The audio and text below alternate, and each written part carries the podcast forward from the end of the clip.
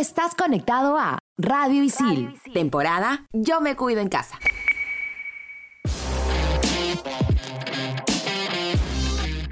Continúen las clasificatorias y visitaremos Santiago con la fe puesta en la selección. Pero, ¿quién debe ser el 9 de la selección el viernes? De eso y más hablamos en esta edición de En todas las canchas.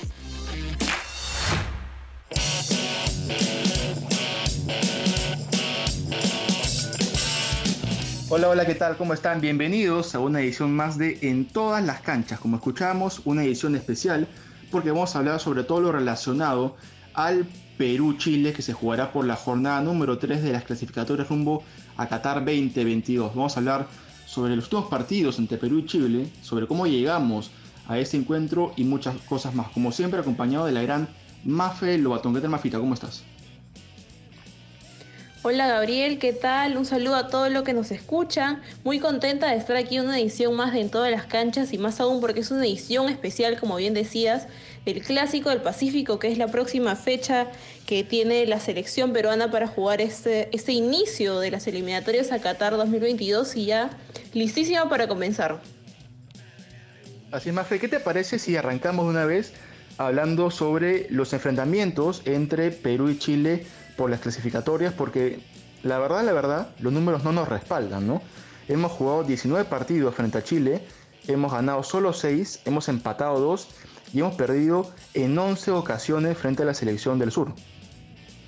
Sí, Gabriel, como bien dices, creo que nuestro historial contra Chile no es el mejor, digamos, pero aún así creo que hemos ido mejorando, ¿no? Este, esta selección chilena que viene con un cambio generacional de estas dos Copas Américas ganadas y que ahora creo que el equipo de Ricardo Gareca está más, más no sé si a la altura, pero creo que se ha nivelado más con, con esta selección chilena para esas eliminatorias de Qatar 2022 y creo que eso va a ser también un punto importante a considerar para el enfrentamiento que se viene, ¿no?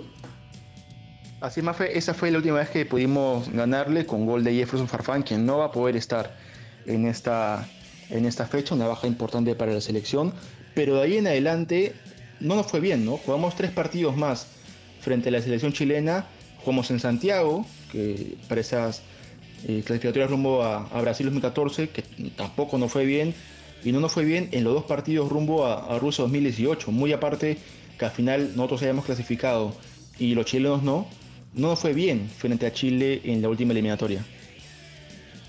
Sí, es verdad, creo que si tenemos que recordar los últimos resultados un poquito para que la gente haga memoria, ¿no?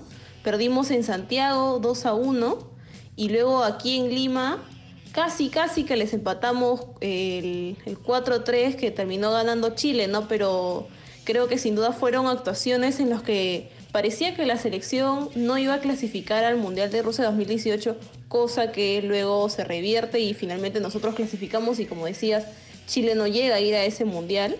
Pero creo que es importante recordar esto porque la gente ahorita creo que no lo recuerda. Y va a ser importante para lo que se viene, para el próximo partido, teniendo en cuenta que Perú viene, va a tener a todo el plantel que Ricardo Gareca ha pedido y que Chile viene con bastantes bajas para este partido.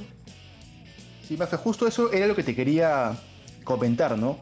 Eh, a ver, si hacemos una comparación sobre cómo llegamos a la primera fecha doble, frente a Paraguay y a Brasil, hubieron varios jugadores de, nuestra selección que no pudieron llegar por el tema del COVID, sobre todo aquellos que estaban en la Liga de Estados Unidos.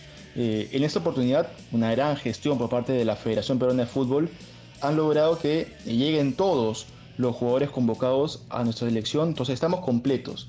Algo que no está pasando en Chile. En Chile está teniendo muchos problemas por lesionados, muchos problemas por eh, sancionados y también por aquellos que no pueden llegar a, a, Santiago mismo para disputar el partido frente a Perú, como es el caso, por ejemplo, de Pulgar, el jugador de la, de la Fiorentina, aquel eh, mediocampista chileno fundamental en el equipo de Reinaldo Rueda, que no va a poder estar ante Perú. Entonces, eh, Perú tiene que aprovechar todas esas pequeñas cositas para poder sacar el partido adelante, ¿no? Definitivamente creo que como dices Gabriel va a ser importante que Perú sepa aprovechar estas bajas que tiene la selección chilena, a la que se le suman Aranguis, Gary Medel y el delantero Eduardo Vargas, ¿no? Entonces que son nombres de peso para esa selección y que tienen jerarquía, pero que bueno, por diversas razones este, no van a estar presentes en este tercer partido de las eliminatorias Qatar 2022.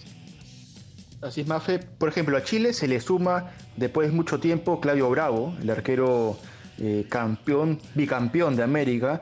Se le suma también Jambo Seyur, aquel lateral derecho quien en su momento renunció a la selección chilena, hoy vuelve para, enfrentar a, Perú, pero también tenemos, como mencionabas tú, bajas importantes en Chile. Eh, se nos pasaba, por ejemplo, Sierra Alta, este nuevo defensor, quien eh, reemplazó a, a Gary Medeli, que por suspensión no va a poder estar. Y a mí me sorprende la falta de Eduardo Vargas, porque es el goleador de Chile frente a Perú, siempre nos hace goles, siempre nos complica y este, eso, eso va a nuestro favor, ¿no? Pero nosotros también tenemos bajas. Tenemos, por ejemplo, la baja de Farfán, tenemos la baja de Guerrero y a, esas bajas se le suman nuevos jugadores que van a de una manera reemplazarlos, como es el caso, por ejemplo, de Gianluca Lapadula, ¿no? el tan eh, mencionado y, ya eh, manoseado, por decirlo de una manera, el nombre de Gianluca Lapadula se va a sumar en esta fecha doble para enfrentar a la selección chilena.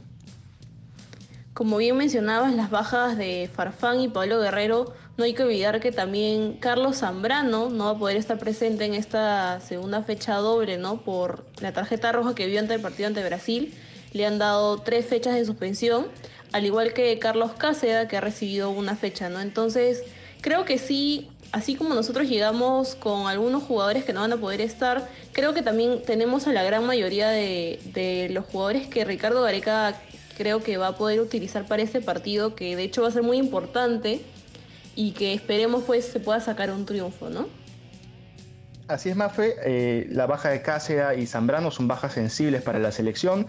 Pero, por ejemplo, en el lado de, de Cáceres tenemos a Renato Solís, ¿no? El, el, arquero de Sporting Cristal, quien viene haciendo bien las cosas en la Liga 1 y seguramente le dará pelea al arquero de, Melgar en lo que resta de las clasificatorias. Y en el caso de Zambrano, un jugador también importante en la saga nacional, ha sido convocado a Jean-Pierre Riner, el suizo peruano, quien juega en la segunda división española y quien debutará en esta, en esta fecha doble seguramente tanto ante Chile este, este viernes como ante Argentina en la siguiente fecha. Pero hay una pregunta, Mafe, que ha estado rondando y nos hacemos todos, ¿no? Eh, tú tienes tu opinión seguro y yo tengo la mía. Pero ¿qué te parece si presentamos a nuestros especialistas, a Carolina Salvatore de T Perú y a Michael Zucker de Movistar Deportes, para que nos digan quién debe jugar de 9 frente a Chile? ¿Ruiz Díaz o La Padula? Vamos con la voz de los especialistas. Bueno, para el partido frente a Chile me pasan dos cosas. Eh, primero con Raúl Ruiz Díaz, creo que tiene el conocimiento de, lo que es el funcionamiento de la selección, de sus compañeros, la confianza claramente de, Ricardo Areca, que lo, ha apoyado incluso en algunos momentos donde, no lograba sentarse como, como, goleador eh, o donde quizás la prensa empezaba a cuestionar eh, si tenía la capacidad de, llegar a una selección y de poder cumplir con, lo que necesitaba, que era la capacidad goleadora, y si podía reemplazar a Guerrero. Eh, creo que él tiene todo el background de, haber jugado con, el equipo, de haber ido a un mundial y me parece que eso, eso pesa bastante. Por el otro lado, lo de Gianluca Lapadula creo que ha sido un esfuerzo colectivo demasiado grande porque no es que el jugador ha dicho, bueno, quiero jugar por Perú y lo han dejado librado a su suerte, sino que ha habido todo un equipo que se ha encargado de ayudarlo a gestionar los documentos, los pasaportes, que salgan en horas eh, y, en días mm, mucho más rápido que lo que cualquiera de nosotros esté haciendo un documento de las mismas características podríamos demorarnos. Entonces me parece que el esfuerzo colectivo ha sido tan grande eh, por parte de, la selección peruana eh, que me parece que hay, un interés real además de que llegue para estas dos fechas, de utilizarlo si es que está eh, óptimo y, si se ve que los entrenamientos eh, conecta rápidamente, de, utilizarlo de titular. Mm, desde mi preferencia, a mí me gustaría verlo desde el comienzo frente a Chile y creo que a Ricardo Gareca no le va a temblar el pulso si es que tiene que ponerlo, porque algunos este, escucho que, dicen no, Raúl Ruiz Díaz va a ir desde el comienzo seguramente, porque es hombre de Gareca, pero yo, yo creo que en muchas oportunidades nos ha demostrado que no le tiembla el pulso para tomar una decisión y, y si él ve que en estos entrenamientos, que son hasta el día miércoles aquí en Perú, él está eh, adaptándose correctamente al grupo y, tiene eso que él está buscando, que es la capacidad goleadora y lo que les permite sacar el partido adelante frente a Chile, no va a dudarlo bajo ningún punto de vista y lo va a poner desde el comienzo. Un abrazo para todos los alumnos del ISIL. Semana bonita, semana especial. Por características, solamente, solamente hablando de lo futbolístico, ¿no? Por características y simplificando el tema, para mí debería jugar la Padula habré visto tres o cuatro partidos completos de la Padula, más allá de sus resúmenes y, y, los videos con sus mejores jugadas, sus goles, ¿no? Y me he quedado con la sensación y con la idea de que las virtudes de la Padula, las cualidades de la, de la Padula, incluso del equipo donde juega ahora, son más propicias para lo que busca la selección. Un delantero bastante combativo, ¿no? que no da ninguna pelota por perdida, que lucha todas, pese a que está solo, al menos llega para incomodar, que puede aguantar de espaldas, que puede ser una opción para Perú si es que nos tapa en la salida limpia, como lo ha sido Paolo en su momento y Jefferson con Brasil. Entonces, solamente pensando en eso, y únicamente en eso, que yo creo que es lo que Gareca va, va a, a priorizar, ¿no? se habla de no Recién él ha levantado el teléfono y quiere venir, ¿cómo va a ser titular tan rápido? Luis Díaz tiene varios años en el proceso. Creo que son factores que se pueden tomar en cuenta, pero el factor más importante es el futbolístico. Y veo en Santiago que la Padula puede ser más útil que Ruiz Díaz, especialmente en esta función de ser una alternativa a jugar largo cuando Perú no pueda salir jugando corto. Nos pasó con Paraguay y sufrimos. Y con Brasil Jefferson lo hizo muy bien no tiene el pecho de Paolo, pero sí le sale de forma mucho más natural esta búsqueda solo de generar una falta, de, lograr eh, generar peligro, pese a que no sea una jugada tan limpia, pese a que no quede mano a mano, y después es efectivo arriba. Bueno, Perro Díaz también es efectivo, no ha tenido muchas chances con Perú, pero yo hablo más de este trabajo sucio, ¿no?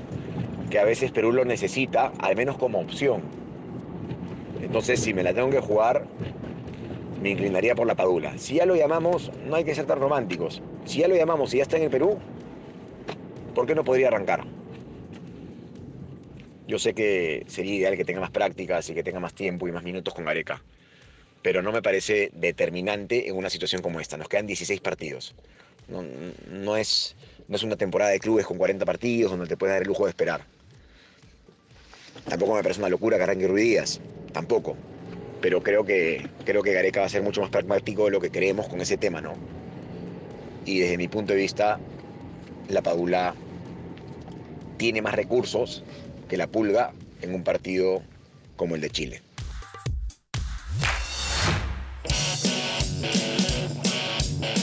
Esas eran las palabras de nuestros especialistas, Carolina Salvatore, periodista de TV Perú, y Michael Zucker, periodista de Movistar Deportes. Opiniones divididas, Mafe, porque algunos eh, van más hacia lo que haría Gareca y se mucho más por lo que haría Gareca, y algunos otros también se van por lo que piensan ellos, ¿no? Para ti, ¿quién crees que debe ser el 9 de la selección? ¿Estás de la mano de Gareca, quien suele respaldar a sus jugadores y eh, sería lógico, según lo que dice Gareca siempre, que sea Ruidías el que arranque?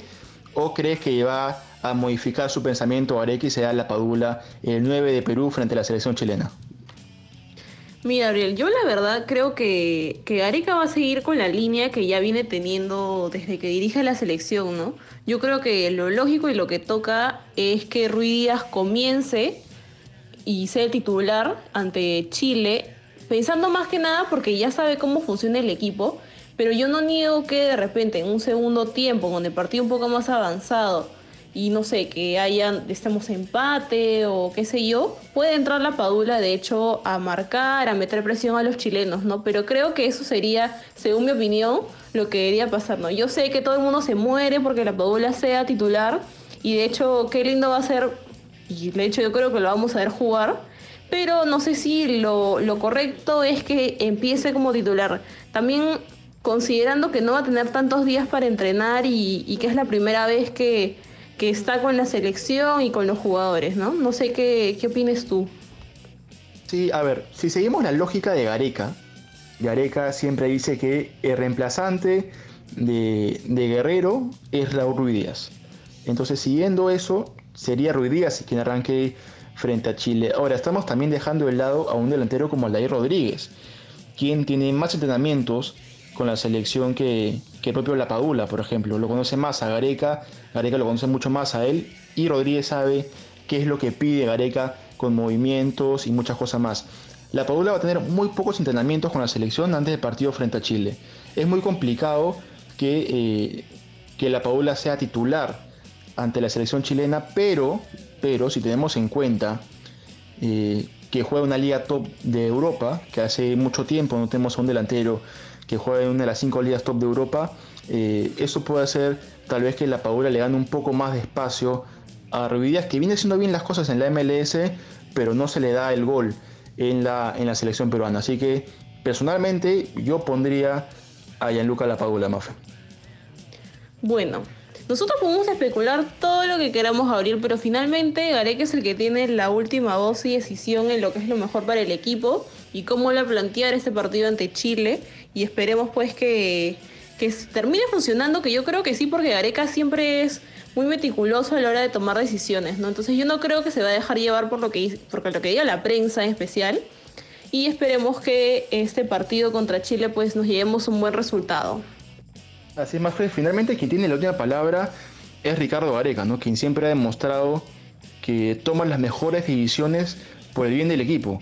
Yo creo que si hay un entrenador en el cual podemos confiar a ojos cerrados, es justamente Ricardo Gareca. Así que así juegue Ruiz Díaz, así juegue La Padula, juegue quien juegue en ese partido frente a la selección chilena, va a ser claramente lo mejor para nosotros. Pero bueno, ya veremos qué sucede frente al equipo de su frente a la roja. Pero ha llegado el momento de despedirnos, hemos llegado al final de esta edición de En todas las canchas. Recuerden que somos alumnos de la carrera de periodismo deportivo de ICI. Nos encontramos en la siguiente edición. Chao.